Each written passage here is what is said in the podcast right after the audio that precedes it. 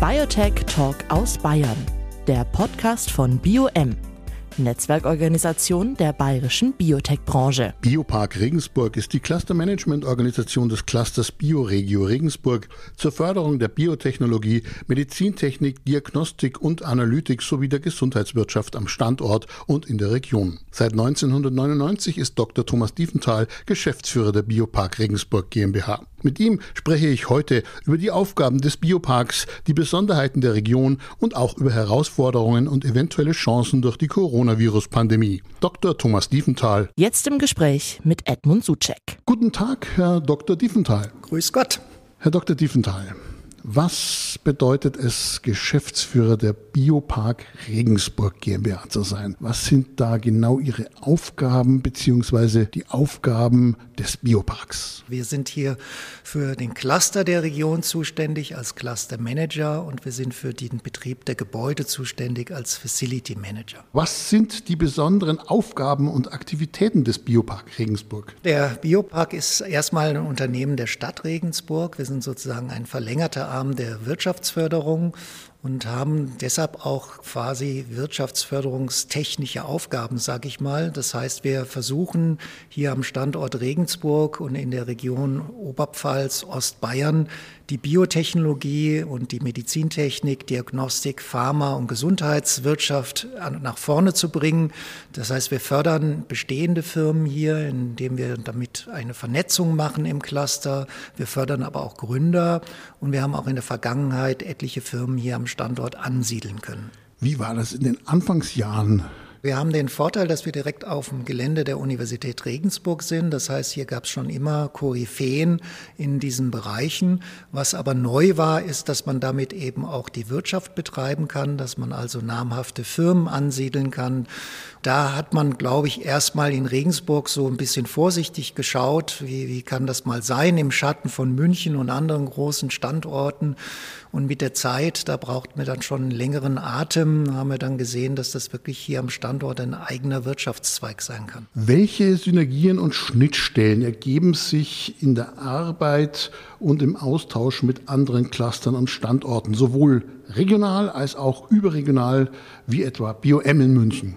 Man muss jetzt bei der Biotechnologie und bei der Pharmatechnologie einfach wissen, dass das äh, globale Industrien sind. Das heißt, man kann eigentlich jetzt nicht regional dort was aufziehen. Deshalb war uns klar, dass wir natürlich hier verschiedenschichtig denken müssen. Zum einen äh, gibt es natürlich hier in verschiedenen europäischen, bundesdeutschen und auch äh, landesspezifischen Aktivitäten Cluster, wie jetzt die BOM, mit denen wir dann von vornherein sehr eng zusammengearbeitet haben, gerade in der Internationalisierung, bayerische Gemeinschaftsstände oder auch Delegationsreisen. Und zum anderen äh, musste man hier regional schon erstmal ein Netzwerk ins Leben rufen, damit die Leute auch wussten, was wir machen. Ähm, wie es so schön heißt, braucht man in der Biotechnologie einen langen Atem. Und als der erste Biopark-Bauabschnitt ins Leben gerufen wurde, 99, hat jeder gedacht, das ist so ein Gebäude, da kommen und gehen die Firmen. Also der lange Atem kam erst später mit dem zweiten und dritten Bauabschnitt.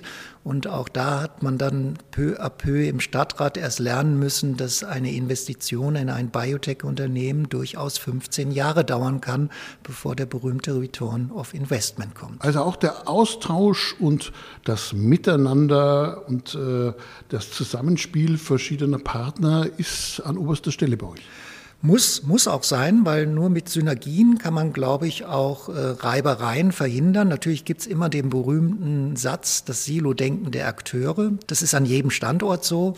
Aber eine Firma interessiert sich jetzt erstmal nicht für regionale Befindlichkeiten, sondern die will global agieren, braucht Mitarbeiter, braucht gute Connections zur Industrie oder auch zur Universität. Und die kann in Regensburg, die kann in München oder sonst wo auf der Welt sein. Nach mittlerweile zwei Jahren Pandemie, wie hat sich Ihre Arbeit für den Biopark Regensburg mit seinen Mitarbeiterinnen und Mitarbeitern sowie Unternehmen verändert? Welche Bedarfe sind durch die Krise hinzugekommen, beziehungsweise welche Herausforderungen waren und sind am dringlichsten? Das ist bei uns in der Biotechnologie auch, glaube ich, ein bisschen speziell als bei anderen. Labor kann man nicht im Homeoffice machen, wie Sie ja wissen.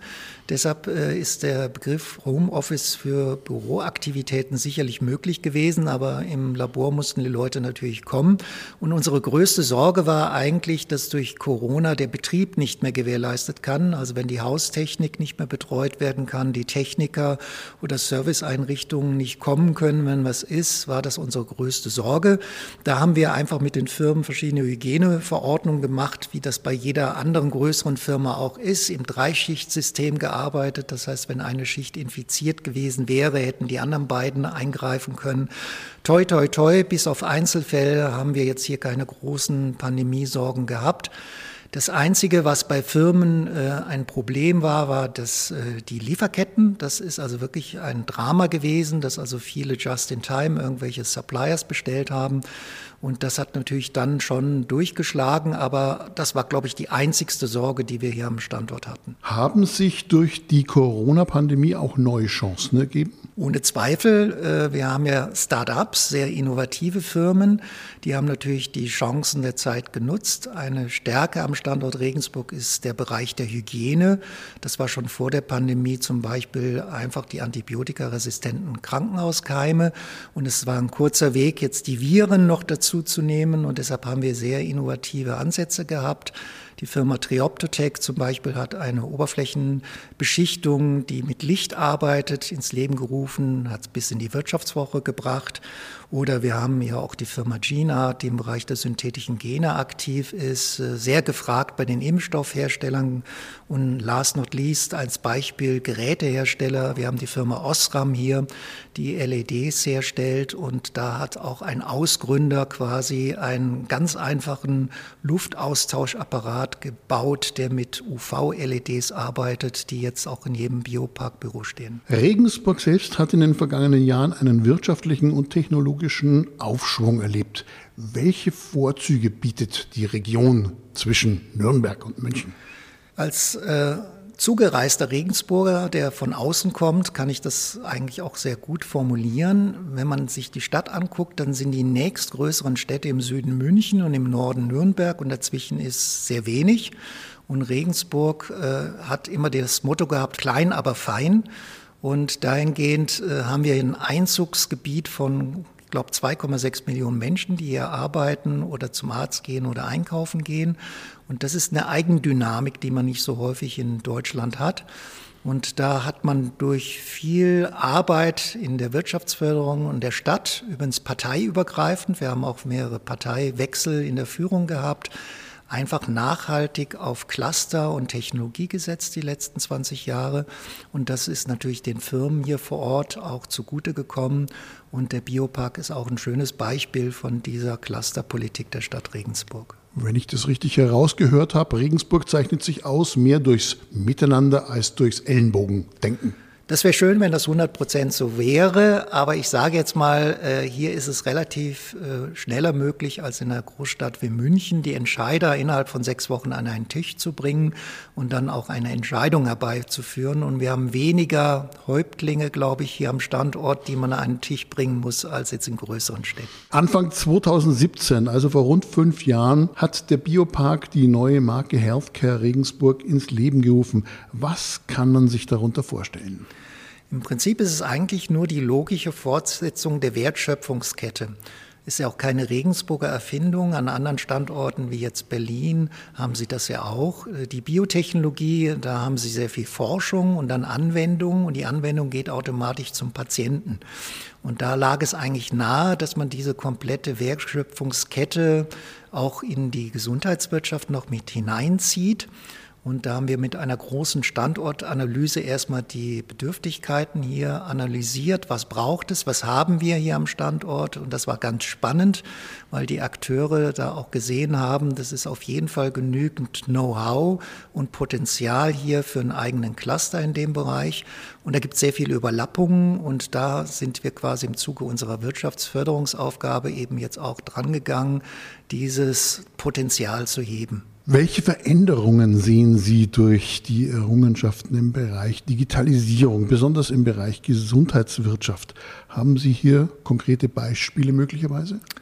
Haben wir ja auch am Standort. Ähm, hier haben wir aber letztendlich auch ähm, das Problem in ganz Deutschland, dass natürlich der Datenschutz, der bei uns ein hohes Gut ist, und die Nutzung von Daten für Auswertung von Patientendaten sich manchmal beißt, wenn man das so sagen darf.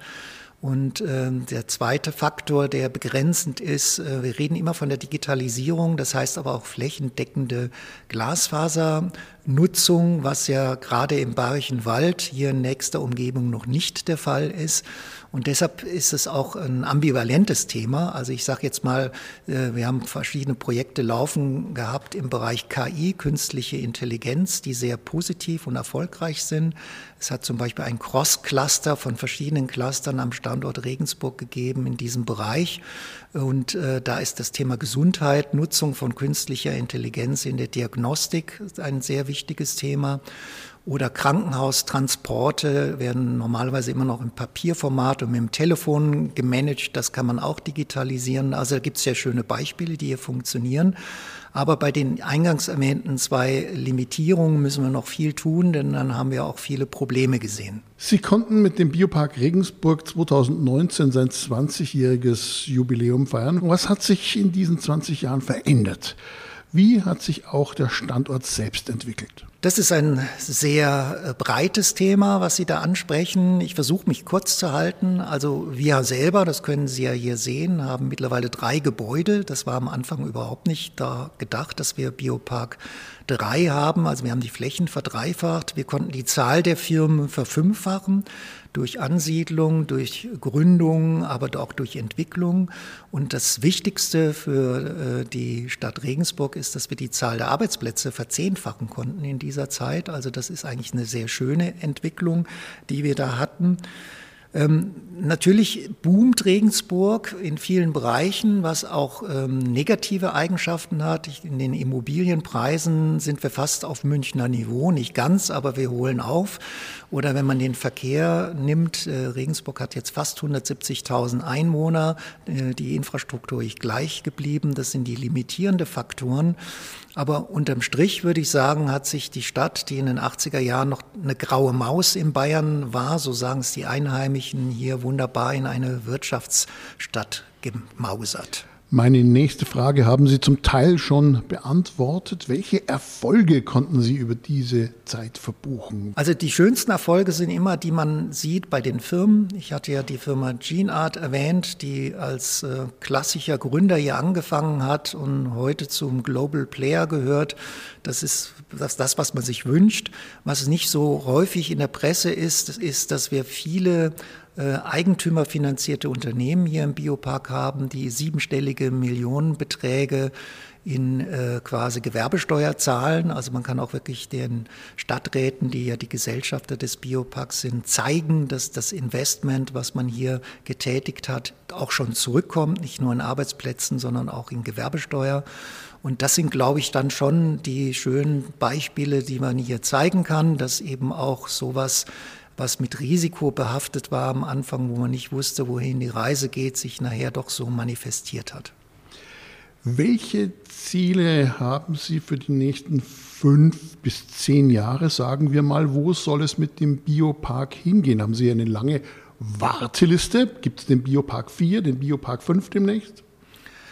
Das wäre schön, wenn es so wäre, aber da macht uns die EU-Beihilfe äh, doch einen Strich durch die Rechnung. So einfach wie früher innovative Technologien zu fördern, ist es dann heute doch nicht mehr. Äh, wir werden jetzt nicht weitere Gebäude bauen. Das soll dann doch schon der freie Markt für die erwachsenen Firmen unternehmen. Aber es gibt schon spannende Themen, die man in fünf Jahren auf jeden Fall bearbeitet haben will. Das große Thema Nachhaltigkeit ist in aller Munde. Also die Stadt Regensburg möchte ja auch klimaneutral sein. Da kann zum Beispiel die Biotechnologie auch viele Beiträge liefern. Das ist sicherlich einmal für die Gründerszene sehr interessant, auch im Bereich der Digitalisierung, aber auch im Bereich des Zentrumsbetriebs. Das heißt, die jetzigen Bioparkgebäude, die wir haben, sind ja auch schon älter. Ähm, da gibt es Überlegungen, die nachhaltiger zu gestalten, dass man eben auch hier eine Klimaneutralität bekommt.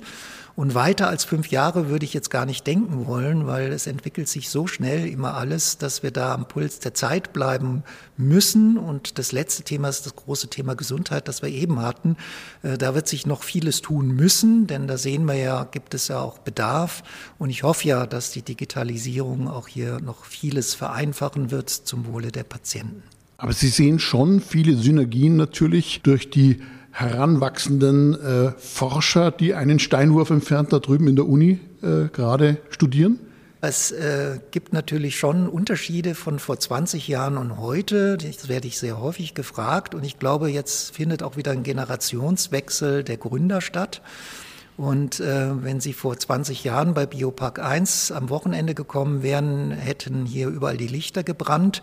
Wenn Sie heute am Wochenende zum Biopark kommen, brennen nur vereinzelt Lichter. Das heißt, die nächste Generation ist ganz anders unterwegs, arbeitet viel von zu Hause oder unterwegs. Und äh, das Thema, was zeichnet einen Gründer aus, äh, was braucht man dafür, das ist sicherlich heute in vielen Bereichen anders als vor 20 Jahren. Und ich bin auch gespannt, wie diese Generation im globalen Wettbewerb sich diesem Thema auch zukünftig stellen wird. Aber die künftigen Gründer gehen direkt an der Eingangstür vorbei sozusagen. Es sind ja das nicht nur universitäre Gründer, also es kommen auch Quereinsteiger aus der Industrie oder welche, die im zweiten Bildungsweg oder äh, 50, 60 geworden sind und gesagt haben, sie möchten noch mal was anderes machen. Also das kann man jetzt nicht auf die Uni allein münzen. Da kommt zwar vieles her, aber nicht alles. Das Interesse an Biotech gestiegen? Schwierige Frage. Also äh, Sie wissen ja, Bayern ist immer noch gentechnikfrei. Wir können hier immer noch bayerische Produkte im Supermarkt kaufen, wo das Logo gentechnikfrei draufsteht. Jetzt weiß jeder, was ein RNA-Impfstoff ist, gentechnisch hergestellt. Und trotzdem fehlt mir hier in dem Land schon die kontroverse Diskussion. Äh, wenn Sie jetzt den Bürger draußen auf der Straße fragen wollen würden, der würde jetzt auch nicht wollen, dass eine gentechnisch veränderte Pflanze auf dem bayerischen Acker steht. Sie ist aber schon längst in jedem Bürger als Impfstoff angekommen. Deshalb müsste man diese Diskussion wieder in die Bevölkerung tragen, aber die findet leider die Diskussion nicht statt. Vielen Dank, Dr. Thomas Dieventhal, Geschäftsführer der Biopark Regensburg GmbH. Biotech Talk aus Bayern, der Podcast von BioM. Netzwerkorganisation der bayerischen Biotech-Branche.